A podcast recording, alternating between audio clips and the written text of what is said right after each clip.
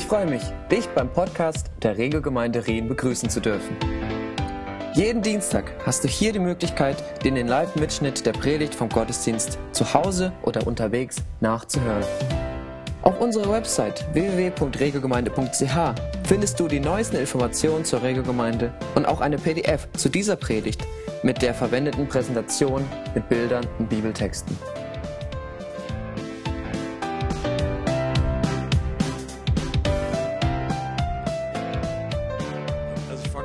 Viertel nach an zu predigen.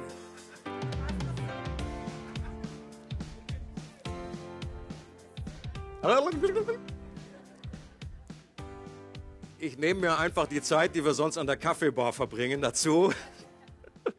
Das ist der Bonus, den wir heute vielleicht haben, äh, da wir das Essen dann hinterher zusammen gestalten, es keine Kaffeebar gibt.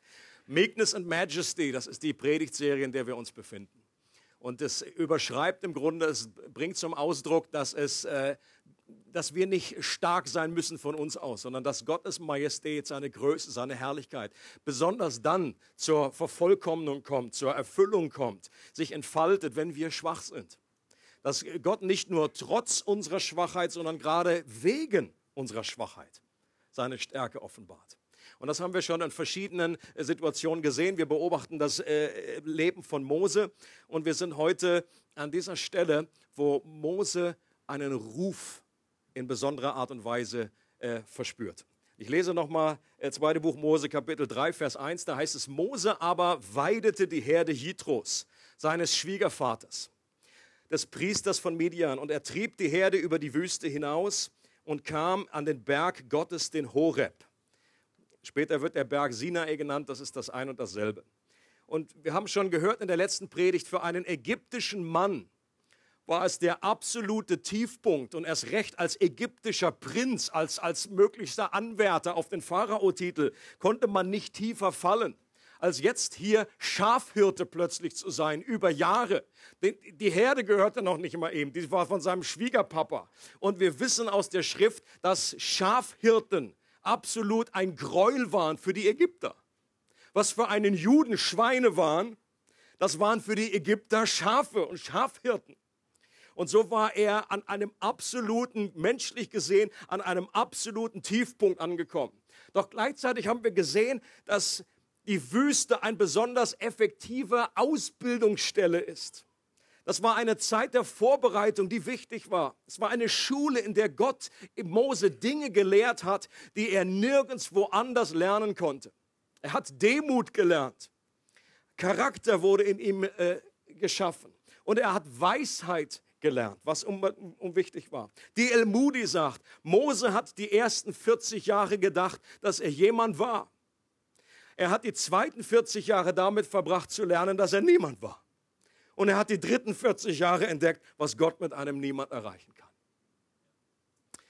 Und jetzt lesen wir, und wir befinden uns an dieser Schnittstelle zwischen den zweiten 40 Jahren, die jetzt zum Abschluss kommen, und diesen dritten 40 Jahren. Also Mose hatte noch ein paar mehr, vielleicht wir nicht mehr. Bei uns müssen wir das alles ein bisschen runterbrechen auf insgesamt 80 Jahre. Wir lesen jetzt 2. Mose 3, äh, Verse 10, 2 äh, bis 10. Da erschien ihm der Engel des Herrn in einer Feuerflamme mitten aus dem Dornbusch. Und er sah hin und siehe, der Dornbusch brannte im Feuer und der Dornbusch wurde nicht verzehrt. Und Mose sagte sich, ich will doch hinzutreten und diese große, dieses Gesicht sehen, also diese Vision, warum der Dornbusch nicht verbrennt. Als aber der Herr sah, dass er herzutrat, um zu sehen, da rief ihm Gott mitten aus dem Dornbusch zu und sprach, Mose, Mose. Er antwortete, hier bin ich. Und er sprach, tritt nicht näher heran, zieht eine Sandalen von deinen Füßen, denn die Stätte, auf der du stehst, ist heiliger Boden. Dann sprach er, ich bin der Gott deines Vaters, der Gott Abrahams, der Gott Isaaks und der Gott Jakobs. Da verhüllte Mose sein Gesicht, denn er fürchtete sich, Gott anzuschauen. Der Herr aber sprach, gesehen habe ich das Elend meines Volkes in Ägypten. Und sein Geschrei wegen seiner Antreiber habe ich gehört. Ja, ich kenne seine Schmerzen. Und ich bin herabgekommen, um es aus der Gewalt der Ägypter zu erretten und aus dem Land sie hinauszuführen in ein gutes und geräumiges Land, in ein Land, das von Milch und Honig überfließt. An den Ort der Kanaaniter, Hethiter, Amoriter, Perisiter, Hevititer und Jebusiter. Und nun siehe, das Geschrei der Söhne Israel ist vor mich gekommen, und ich habe auch die Bedrängnis gesehen, mit der die Ägypter sie quälen. Nun aber gehe hin, denn ich will dich zum Pharao senden, damit du mein Volk, die Söhne Israel, aus Ägypten herausführst. Dieser Tag, an dem, den wir hier gerade uns angeschaut haben, der begann als ein stinknormaler Tag im Leben von Mose.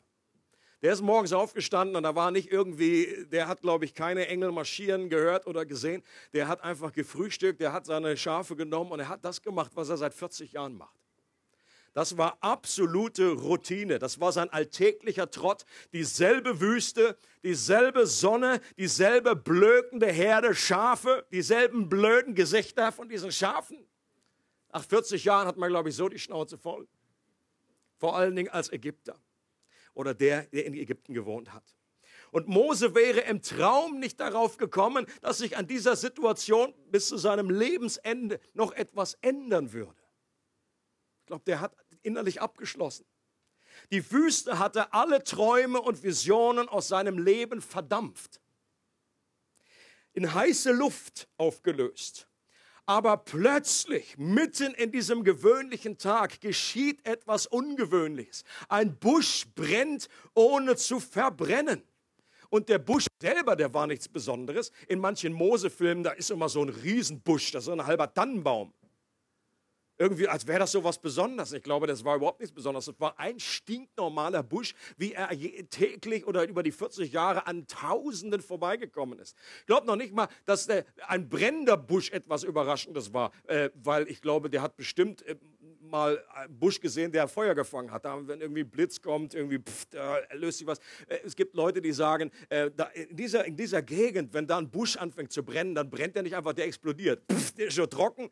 Pff, aber hier war etwas anders. Dieser Busch, der brannte und der verbrannte irgendwie nicht, der explodierte nicht.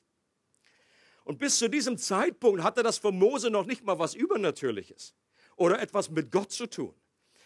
Bis plötzlich der Busch anfängt zu reden. Und spätestens dann weißt du entweder, dass du zu lange in der Sonne warst oder dass hier wirklich etwas Komisches Übernatürliches im Gange ist. Der, der, der, der Busch kannte sogar seinen Namen. Er sagt, Mose, Mose. Ich glaube, ich hätte mir eine Hose gemacht. Ich hätte gegen Schaf getreten und wäre nach Hause gelaufen. Irgend sowas in der Art. Und er sagt wahrscheinlich total, äh, jetzt, das war nicht besonders überlegt oder gesalbt. Er sagt einfach, was man macht, wenn man gerufen wird. Dann sagt man, hier bin ich, hier, hier wo die Hand leuchtet. Was hier geschieht, ist, dass, Mo, dass Gott Mose zuerst zu sich ruft.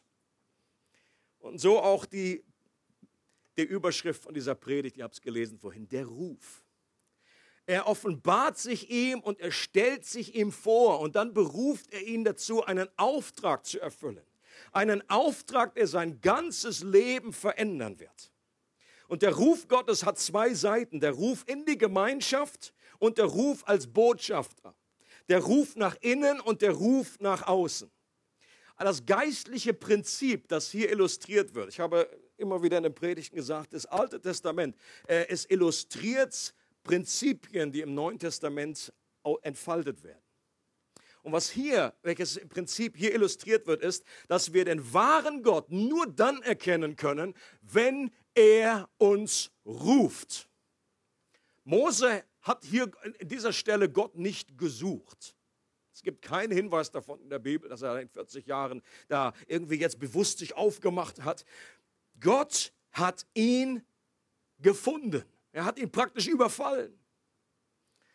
Und auch wenn diese Berufung hier besonders spektakulär war und Mose eine außergewöhnliche Berufung erhalten hat, so gilt doch das Muster, das hier beschrieben wird, für jeden Menschen.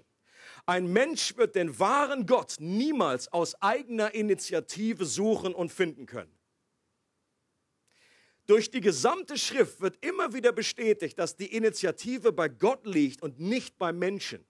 Jesus sagt zu seinen Jüngern, ihr habt nicht mich erwählt, sondern ich habe euch erwählt.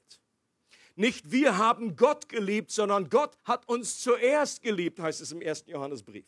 Wenn wir Gott finden, dann nur, weil Gott uns zuerst gesucht und gefunden hat. Jesus hat gesagt, ich bin gekommen zu suchen und zu retten, was verloren ist. Und wenn wir an Gott glauben, dann nur, weil der Vater es uns vom Himmel offenbart hat, so wie Jesus zu Petrus sagt. Der Petrus, das hast du, diese tolle, diese Erkenntnis, dass ich Gott bin, hast du dir nicht selber aus den Rippen geschnitten, sondern die hat er mein Vater im Himmel gegeben, diese Offenbarung.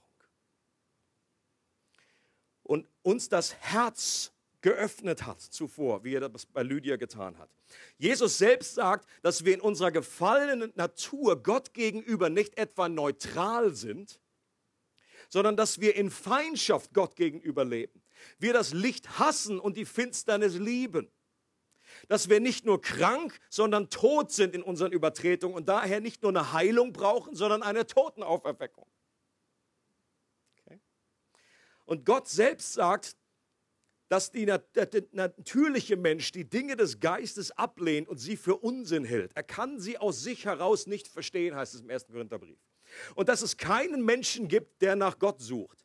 Und das ist etwas, was wir heute ganz anders sehen oftmals. Ja? Dann sagen wir, natürlich suchen Menschen nach Gott. Geht gleich noch darauf ein. Aber in der Bibel heißt es, da ist keiner, der nach Gott sucht.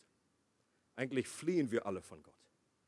Wir wollen den wahren Gott. Wir fliehen vor ihm.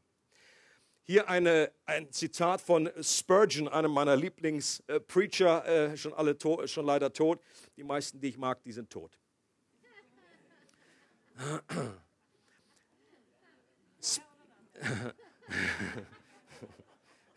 Und mir ist auch schon ganz schlecht. Spurgeon drückt es so aus. Er sagt, ich kann nicht verstehen, warum ich gerettet wurde. Kannst du das verstehen? Ja? Also. Ja. Alma kann es verstehen. Also wer nachfragt, der sehr. Es gibt nur einen Grund dafür, Gott wollte es so. Ich kann selbst bei genauestem Hinschauen nicht entdecken, dass es da in mir selbst irgendeine Andeutung eines Grundes gibt, warum ich an der göttlichen Gnade Teilhaber werden durfte. Wenn ich jetzt in diesem Augenblick nicht ohne Christus bin, dann hat dies seine Ursache nur darin, dass Christus Jesus mit, mit mir seinen Plan hat. Dieser Plan war, dass ich da sein sollte, wo er ist und dass ich an seiner Herrlichkeit teilhaben sollte. Ich kann die Krone nirgendwo legen als auf sein Haupt, das Haupt dessen, der mich gerettet hat von meinem Weg, der in die Hölle führte. Wenn ich so auf mein Leben zurückschaue, kann ich sehen, dass hinter allem Gott stand, Gott alleine. Ich habe keine Fackel benutzt, um die Sonne zu erleuchten, sondern die Sonne hat mich erleuchtet. Ich habe mein geistliches Leben nicht selbst empfangen. Nein, ich habe vielmehr gegen die Dinge des Geistes getreten und gekämpft. Als er mich zog, bin ich ihm eine Zeit lang nicht gefolgt. In meiner Seele war ein natürlicher Hass gegen alles Heilige und Gute. Wehrufe über mich waren vergeblich, Warnungen wurden in den Wind geschlagen, Donnerschläge wurden missachtet und was das Flüstern seiner Liebe angeht, es wurde zurückgewiesen als etwas, das weniger ist als nichts. Und so bin ich mir heute sicher, dass ich es sagen kann, er allein ist meine Errettung. Er war es, der mein Herz herumwendete und mich auf meine Knie brachte vor ihm. I love him. Nun, so ist es interessant, wie Paulus im ersten Korintherbrief, allein im ersten Kapitel, die Christen gerne mit einem Wort bezeichnet. Berufene. Und berufen ist man, wenn man einen Ruf gehört hat und darauf geantwortet hat. Das ist ein Berufener. Und somit bezeichnet er nicht Leute, die jetzt eine spezielle Berufung haben, irgendwelche äh, Missionare oder Großen oder Apostel waren berufen. Nein, jeder Christ ist, ist ein Berufener. Und so heißt es in 1. Korinther 1, Vers 2, an die Gemeinde Gottes, die in Korinth ist, den Geheiligten in Christus Jesus, den berufenen Heiligen.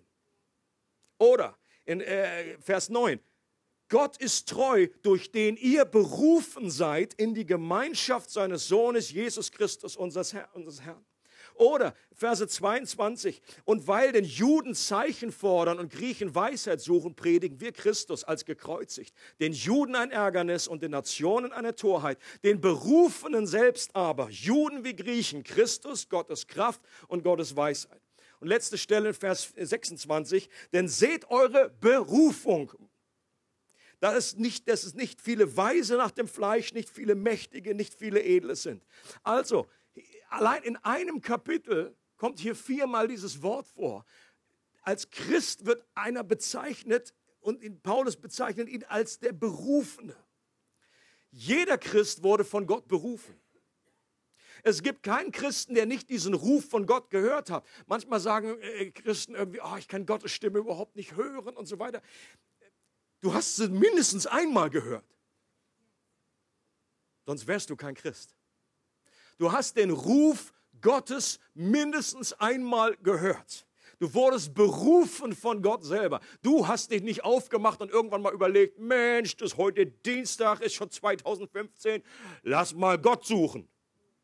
Niemand. Und selbst wenn du das vielleicht von dir aus so empfunden hast, dann ist es, weil Gott etwas zuerst in dir getan hat, dass du dich auf die Suche gemacht hast. Man wird nur zu einem Christen dadurch, indem man von Gott ins Leben gerufen wurde, so wie Lazarus der tot war, der nichts tun konnte und der wirklich von außen Hilfe brauchte, dass da jemand hineinruft in das Grab. Die Bibel unterscheidet zwischen einem allgemeinen Ruf, der an alle Menschen ausgeht.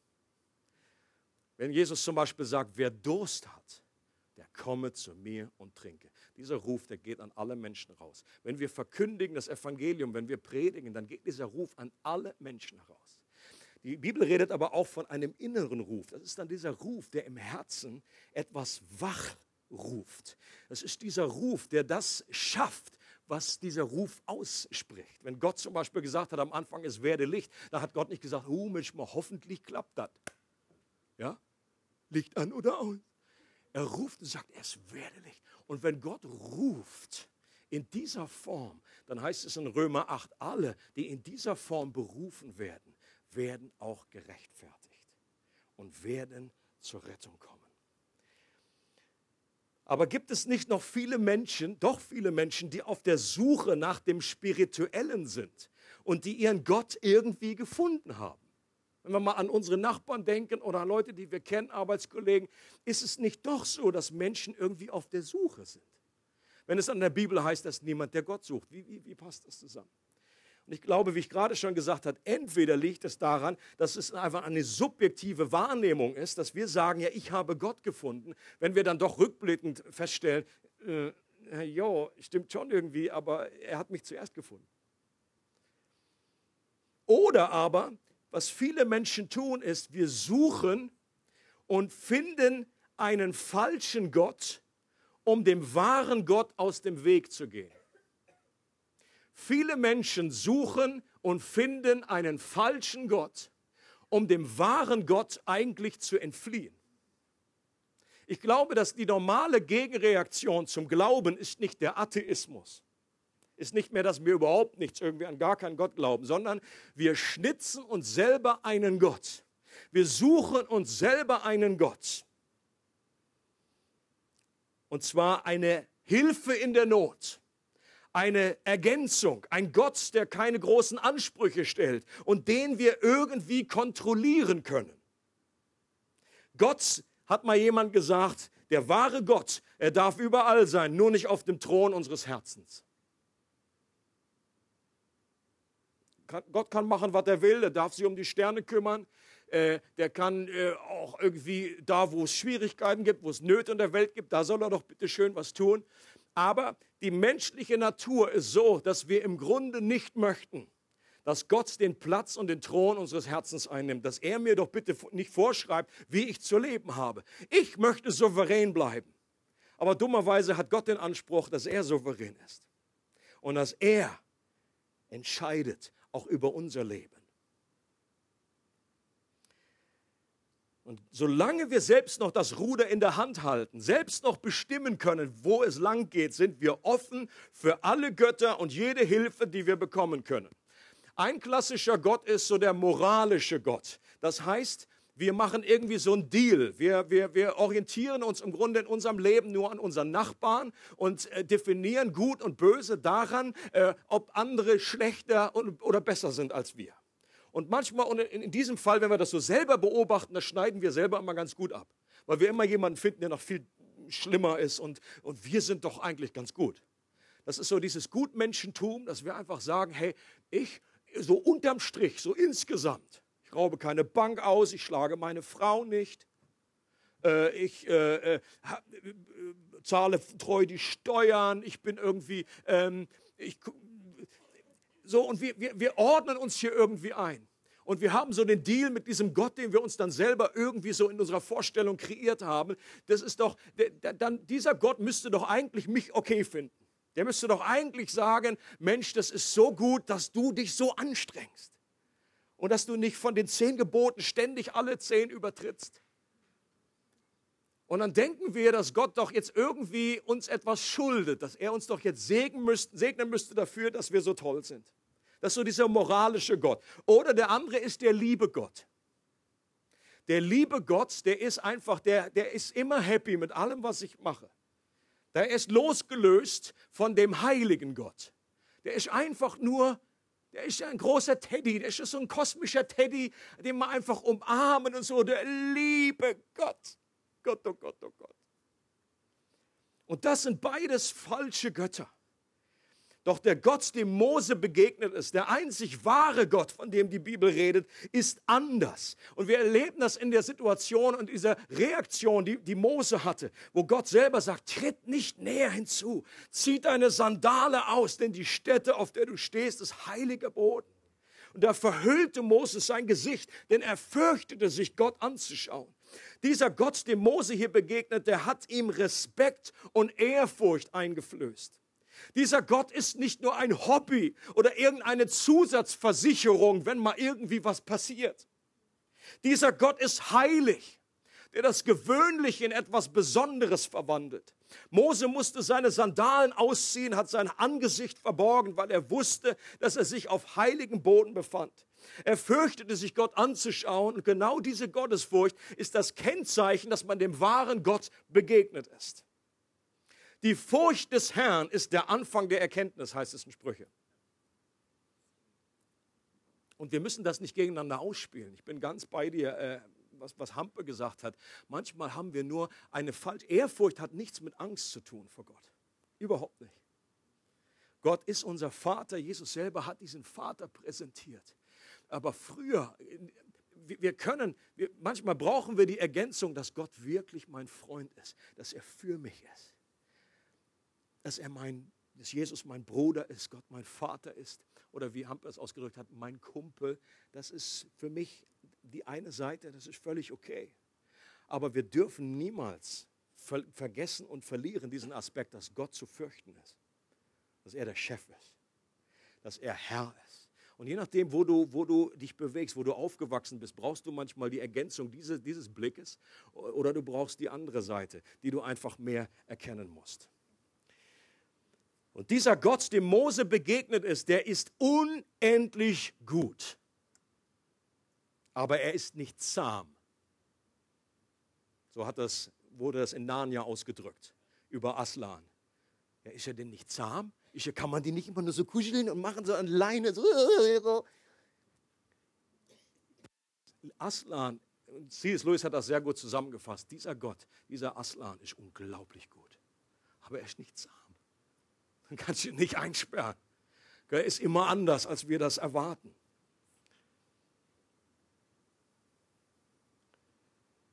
Und diesen Gott konnte Moses nicht kontrollieren. Und das bringt dieses Bild zum Ausdruck, dass er die Sandalen auszieht. Das war damals ein Zeichen, dass ich ein, ein Diener bin, ein Sklave, dass du Chef bist und nicht ich. Den konnte er nicht einfach noch in sein Leben als Anhängsel addieren oder in eine Schublade packen. Dieser Gott hatte einen Anspruch auf sein Leben. Er hat ihn zuerst zu sich selbst berufen und dann in seinen Dienst berufen. Nun aber geh hin, sagt Gott zu ihm, denn ich will dich zum Pharao senden, damit du mein Volk, die Söhne Israel aus Ägypten herausführst.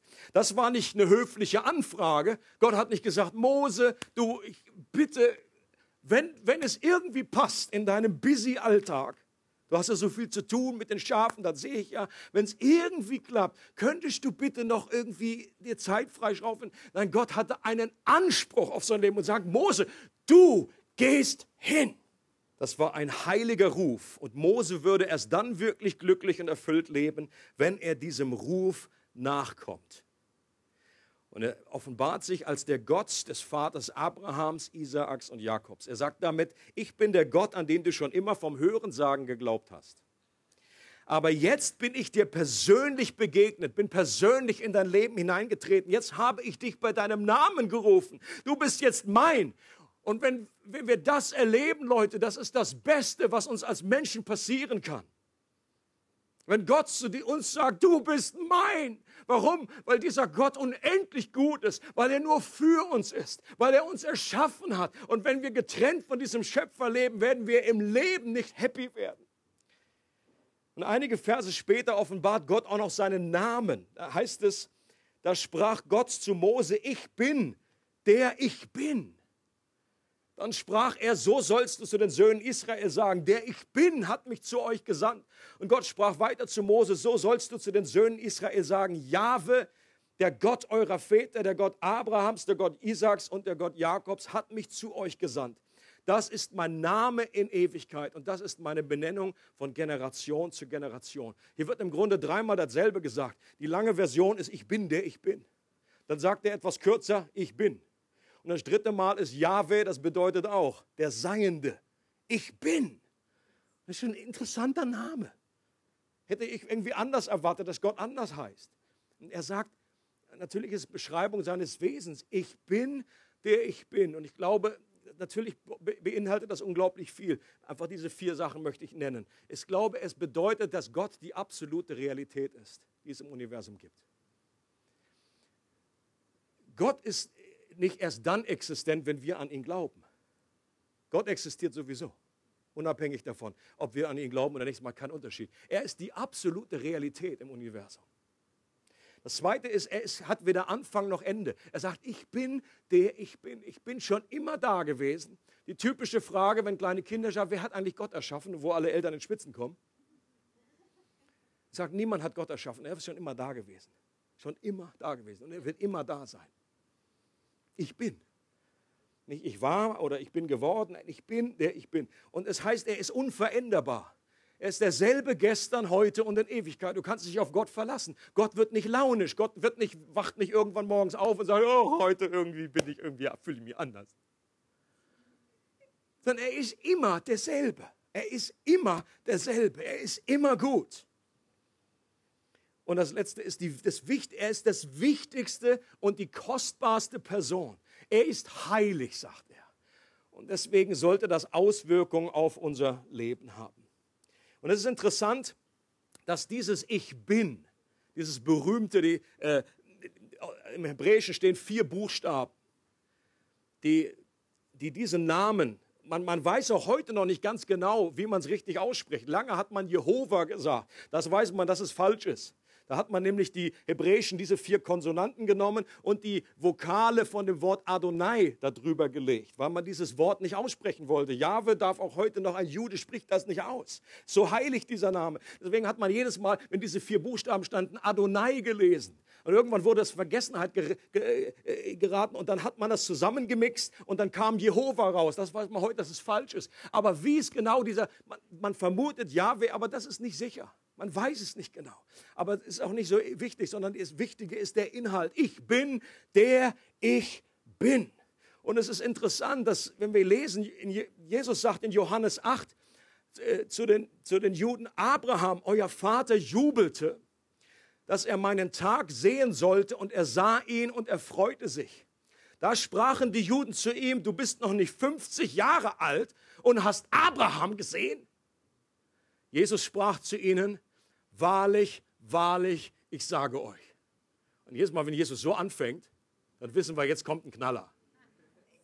Das waren wie drei Ausrufezeichen vorher. Da sagt man dann wahrlich, wahrlich, ich sage, und die Jünger schon wieder, oh, jetzt hören wir wieder aufwachen. Jetzt wieder. Jetzt zuhören, ja, Meister sagt was.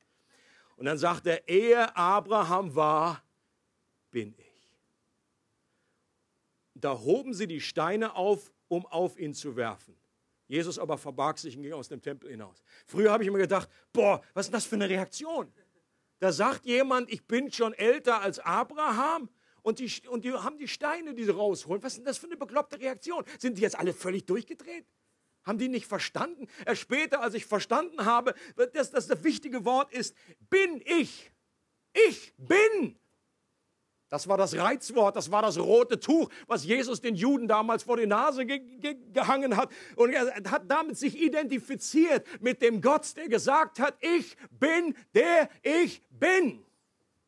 Das ist der Punkt. Und deswegen war das für die Juden ein unglaubliches Sakrileg. Haben die Steine und so, wo Steine, Steine, Steine, wollten gar nicht Steine genug finden. Und Jesus erstmal abgehauen. Den Text, den ich am Anfang gelesen habe, aus, äh, da heißt es, da erschien ihm in dem Busch der Engel des Herrn in einer Feuerflamme mitten aus dem Dornbusch. Jedes Mal, wenn wir in dem Alten Testament lesen, nicht nur ein Engel des Herrn, sondern der Engel des Herrn dann lest die Stelle mal durch. Eine wunderbare Bibelstudie, was man machen kann. Einfach mal eintippen, Engel des Herrn, der Engel des Herrn. Und ihr werdet erleben, dass es jedes Mal entweder spricht der direkt im Auftrag Gottes oder er spricht in so einer Form, dass er selber Gott ist. Und die meisten Theologen sind sich einig, und ich stimme mit ihnen überein in diesem Punkt, dass der Engel des Herrn im Alten Testament nichts anderes ist als eine Manifestation der zweiten Person der Dreieinigkeit von Jesus, der im Alten Testament erschienen ist. Das heißt, wer da im Busch Mose zu ihm geredet hat, der ihm begegnet ist im Busch, war kein geringerer als Jesus Christus selber. Und das ist auch der Grund, warum Gott mit Mose in dieser Form überhaupt so reden konnte. Denn wer war Mose? Für uns hängt er immer so riesig hoch, es ist der große Hero. Das war ein Mörder, Leute. Das war jemand, der einen gekillt hat. Und den nimmt sich Gott und beruft ihn. Warum ist es möglich? In anderen Fällen im Alten Testament ist es so gewesen, dass wenn Gott hat selber gesagt, wenn jemand einen Menschen umbringt, dann soll er selber sterben. Warum bitte ist Mose nicht gestorben? Warum hat Gott so liebevoll mit ihm geredet? Weil es einen Mittler gab. Weil Jesus selber in dieser Gestalt, dieser Flamme, in diesem Dornbusch war und mit Mose geredet hat und gesagt, deine Strafe, deine Schuld habe ich getragen oder werde ich tragen. Den Tod, den du verdient hast, den werde ich auf mich nehmen. Leute, und deswegen können wir von Gott berufen werden. Nicht, weil wir irgendwie so toll sind, äh, sondern weil wir auch schwach sind. Ich glaube, hier, wahrscheinlich ist kein Mörder hier unter uns. Aber der Mörder Mose wurde berufen, um Großes zu tun. Und wir können auch berufen werden, unabhängig davon, was wir verbockt haben, unabhängig davon, was alles in unserem Leben schiefgelaufen ist.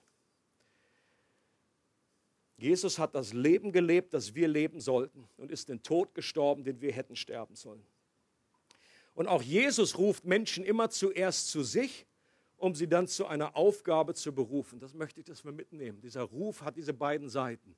Gott ruft uns zu sich selbst. Aber dann bleibt es nicht dabei. Er hat nicht gesagt, Mose, Mensch, ich möchte einfach jetzt nur noch 40 Jahre mit dir kuscheln. Und wir hüten jetzt die Schafe zusammen und ich bin immer nur bei dir und es wird eine wunderbare Zeit. Nein, er hat ihm einen Auftrag gegeben. Und so erleben wir das genau dasselbe bei Jesus. Ich hoffe, inzwischen ist klar geworden, dass der Gott, der im Alten Testament durch den Busch geredet hat, dass er genau derselbe ist, wie der in Jesus Christus Person geworden ist. Jesus in Markus 3 heißt es, und er berief, also genau das ist dieser Ruf, er berief zwölf, damit sie bei ihm seien und damit er sie aussendet, zu predigen und Vollmacht zu haben, die Dämonen auszutreiben. Seht ihr die beiden Aspekte des Rufes? Damit sie bei ihm sind. Das ist das Erste, das ist das Wichtigste. Er hat nicht sie berufen, gleich losgeschickt. Er hat sie erstmal berufen, dass sie bei ihm sind. Die sind drei Jahre mit ihm rumgelaufen. Und dann, dass sie rausgeschickt werden, dass er sie aussendet. Und auch Jesus konnte niemand zähmen. Auch Jesus hat einen Anspruch auf unser Leben. Wenn Jesus zum Beispiel sagt, äh, eben, manche, die, die picken sich so etwas raus und sagen, ach, die Bergpredigt, das ist so schön. Das so, sind so schöne Worte. Aber derselbe, der die Bergpredigt gepredigt hat, andere Sachen werden einfach weggestrichen. Zum Beispiel, wenn Jesus sagt, wer irgendetwas mehr liebt als mich, ist meiner nicht wert. Oder wer sich nicht sein Kreuz auf sich nimmt täglich und mir nachfolgt, der kann nicht mein Jünger sein. Leute, das sind absolut radikale, herausfordernde Worte. Jesus sagt, entweder du folgst mir ganz oder gar nicht. Es gibt keinen Zwischenweg. Jemand hat gesagt, ein halber Christ ist ein ganzer Unsinn. Und dieser Ruf kann uns mitten in unserem Alltag erreichen. Wenn es bei Mose möglich war, in seiner Einöde, in seiner Wüste, in seinen 40 Jahren, die da einfach die blökende Herde einfach durch die Gegend geführt hat, und plötzlich kam etwas und geschah etwas. Suddenly, wie ein berühmter Prediger sagte. He's still alive. Ja, das ist gut. Und überall kann Gott plötzlich einen gewöhnlichen Busch zum Brennen bringen in unserem Leben. Oft durch etwas, das in unserer bisherigen Vorstellung irgendwie nicht reinpasst, das unsere Vorstellung sprengt. Zum Beispiel eine Predigt, bei der man lachen darf. Ups. Okay. Ich glaube, das ist für manche Menschen ein echter Schock. Die so zum ersten Mal in den Gottesdienst kommen, die einfach so ein bisschen sakral irgendwie was gewöhnt sind oder irgendwie jetzt. Und wo dann immer noch in ihrer Vorstellung, äh, so je, je trauriger man ist, desto heiliger. Und plötzlich sind da Menschen ganz entspannt. Oder sie treffen einen Christen, der ihnen wirklich zuhört. Boah. Das ist die Quadratur des Kreises. Der sie nicht nur irgendwie als Bekehrungsopfer sieht, sondern der wirklich sie liebt, der wirklich Anteil an, äh, an nimmt. Für mich war damals der brennende Busch, als ich in Australien äh, Christen getroffen habe, die, zum, die auch gerade zum Glauben gekommen sind, dass das aus meiner Sicht ganz normale Menschen waren, die auch gekifft haben. Also das, das war damals meine, meine Beschreibung von normal. Ich hatte schon mal gesagt, die, die nicht-normalen, äh, die hatte ich, ein paar Christen hatte ich vorher kennengelernt. Das waren irgendwie so welche, pff, das wollte ich im Leben nicht. Die haben immer nur komisch gegrinst, äh, verklemmt gegrinst und mir Tee angeboten. Das war irgendwie so, wo ich gedacht habe, meine Güte, ja, dass du Gott brauchst, das glaube ich auch. Aber jetzt habe ich plötzlich Menschen getroffen, die waren genauso cool wie ich. Die hatten da eine Freundin und hatten ordentlich gekifft. Und plötzlich sagen sie, ich habe Gott gefunden. Und das war für mich ein brennender Busch. Da habe ich gesagt, hier muss ich näher rantreten. Das muss ich mir angucken. Das gibt es doch gar nicht. Ein ganzer Busch, ja genau. Kann man jetzt auch anders interpretieren.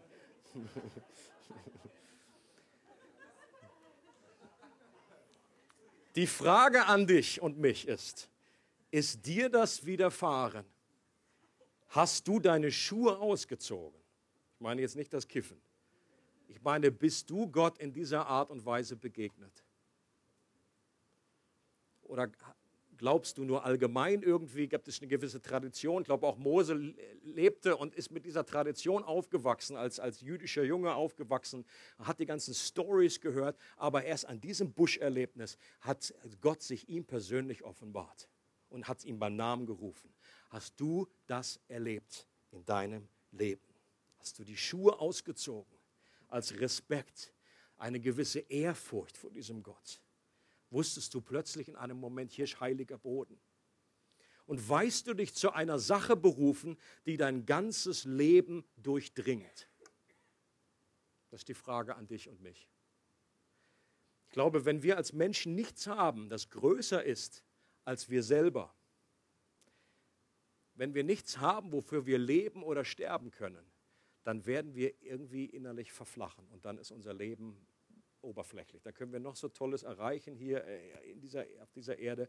Ähm, dann hat unser Leben nicht wirklich einen Impact. Wenn Jesus gesagt hat, trachtet zuerst nach dem Reich Gottes, dann muss das immer wieder die erste Priorität sein in unserem Leben. Und es hat es einfach so an sich, das Leben, dass diese erste Priorität immer wieder auch angefochten wird, immer wieder überlagert wird oder es gibt An Ab Ablenkungen oder andere Dinge kommen in unserem Leben. Vielleicht ist es so, dass einige hier sitzen und einfach da ist der Beruf an Nummer eins. Priorität Nummer eins. Ist, ist irgendwie Karriere, ist Beruf oder ist die Familie. Und das sind ja an sich keine schlechten Dinge. Aber selbst schlechte Dinge können der, der wahren Berufung unseres, unseres Lebens im Wege stehen. Unsere wahre Berufung ist nicht, dass wir einfach einen tollen Job haben, tolle Familie haben, sondern dass wir Gott ehren an erster Stelle, trachte zuerst nach dem Reich Gottes. Oder dass die Freizeit irgendwie diesen Platz eingenommen hat. Sagt, oh Mensch, ich, ich, ich, nein, ich möchte einfach hier diese Zeit verbringen und möchte Freizeit, möchte meinen Freiraum. Oder Bequemlichkeit ist auch so ein Klassiker. Bequemlichkeit kann diesem Ruf Gottes im Wege stehen. Äh, Erwin Lutzer sagt, Gott liebt es, seine Leute an Orte zu führen, wo sie noch nie waren. Wenn Gott zu uns kommt, müssen wir uns an sein Herz ziehen lassen. Die Tür zu einer tieferen Beziehung zu ihm heißt Gehorsam. Nichts zieht uns näher zu Gott, als dass wir Neuland betreten müssen. Und das hat Gott genau gemacht bei Mose. Er wusste ganz genau, ich, dem muss ich jetzt einen neuen Job hier geben. Wenn der noch weitere Jahre hier äh, Schafe züchtet, dann geht er vor die Hunde sein. Diese, diese Wüstenerfahrung, diese Zeit war abgeschlossen und jetzt ging es daran, wirklich in einen neuen Abschnitt seines Lebens zu kommen. Die Wüste hatte die falsche Selbstsicherheit aus Mose vertrieben. Mose wusste an diesem Punkt, an dem er da stand, dass er der große Ich bin's nicht bin ist. Okay? Das wusste er. Also auch seine, an seiner Reaktion abzu, als Gott ihn berufen hat, gesagt, du geh und er sagte, hier bin ich Herr, sende den anderen bitte nimm irgendeinen anderen. Wieso denn ich? Ich war damals vielleicht irgendwie gut drauf. Da hatte ich irgendwie die ganze Ausbildung. Jetzt habe ich 40 Jahre Schafe angeguckt. Ich äh, weiß nicht mehr, wie ich selber heiße. Und ich kann auch nicht gut reden. Wenn ich zum Pharao kommen soll, dann kommt vielleicht irgendwie raus. Er wusste, dass er der große Ich bin's nicht ist. Allerdings war diese, diese Verunsicherung in ihm noch nicht äh, durch einen Glauben ersetzt worden, der nämlich dadurch entsteht, dass wir unseren Blick auf Gott richten, auf den Gott, der, das, der der große Ich bin ist.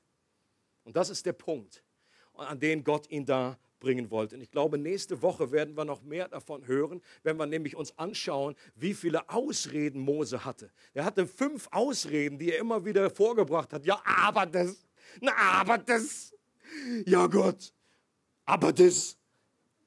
Und das werden wir nächste Woche noch uns anschauen. Ich möchte jetzt zum Schluss, dass wir gemeinsam beten. Okay? Bevor wir essen. Möchte ich, dass wir auf diesen Ruf eingehen. Und vielleicht hat Gott heute geredet durch die Verkündigung, auch durch die Worship-Zeit. Gott hat schon einiges geredet heute, auch durch das Wochenende. Und Gott, glaube ich, fordert uns ganz neu heraus. Einerseits dankbar zu sein für den Ruf, den wir bekommen haben über unserem Leben. Wenn du Christ bist, dann bist du ein Berufener. Leute, das ist etwas, was nichts in dieser Welt aufwiegen könnte. Das ist unglaublich kostbar. Und Gott hat diesen Ruf in unser Herz hineingelegt, um, um uns zu ihm zu rufen, aber gleichzeitig auch, um uns etwas zu geben, uns hineinzunehmen in einen Auftrag, der größer ist als wir selbst. Und ich möchte, dass wir, wenn, wenn, wenn du das heute neu zum Ausdruck bringen möchtest, dass du sagst, Gott, ich möchte auf diesen Ruf antworten möchte dir neu danken dafür, dass du mich gerufen hast. Danke dafür, dass du meine Sünde abgewaschen hast. Danke dafür, für diesen Mittler, der zwischen Gott und mir steht, dass ich auch dieses, dieses brennende Busch-Erlebnis gehabt habe irgendwann in meinem Leben. Das kann spektakulär gewesen sein, das kann aber auch irgendwie still, sanft und leise gewesen sein. Darum geht es nicht. Es geht einfach darum, ob es passiert ist. Ob du heute weißt, dass Gott dich gerufen hat. Und vielleicht geht es einigen so, dass sie irgendwie merken, dass ihre Prioritäten einfach jetzt falsch sortiert sind. Wenn du ehrlich sagen musstest über deinem Leben, ob, dein, ob das Reich Gottes, ob äh, die, die Liebe zu Gott und diesem, dem, dem Bewusstsein, dass Gott dich gerufen hat, dass du diesem Ruf treu bist, dass es nicht an Nummer eins steht. Dass du heute neu zum Ausdruck bringst und sagst, Gott, ich möchte neu, dass du die erste Priorität hast wo der Glaube vielleicht zu einem Hobby geworden ist und nicht zu einer Sache, die mein ganzes Leben durchdringt. Vielleicht daran erkennbar, dass der Glaube für dich irgendwie langweilig geworden ist. Das ist ein gutes Zeichen dafür, dass du irgendwie nicht mehr richtig in dieser Spur läufst. Denn wenn du mit Gott unterwegs bist, dann ist es nicht langweilig. Und ich möchte dich herzlich einladen, dass du diesem inneren Aufstehen mit einem äußeren Aufstehen unterstreichst.